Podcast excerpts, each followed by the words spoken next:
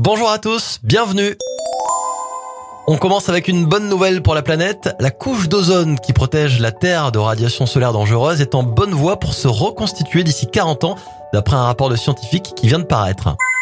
On enchaîne avec une équipe de chercheurs qui travaille actuellement sur un vaccin contre le cancer en utilisant une nouvelle approche de thérapie cellulaire prometteuse. Ce vaccin pourrait éradiquer et prévenir les cancers du cerveau.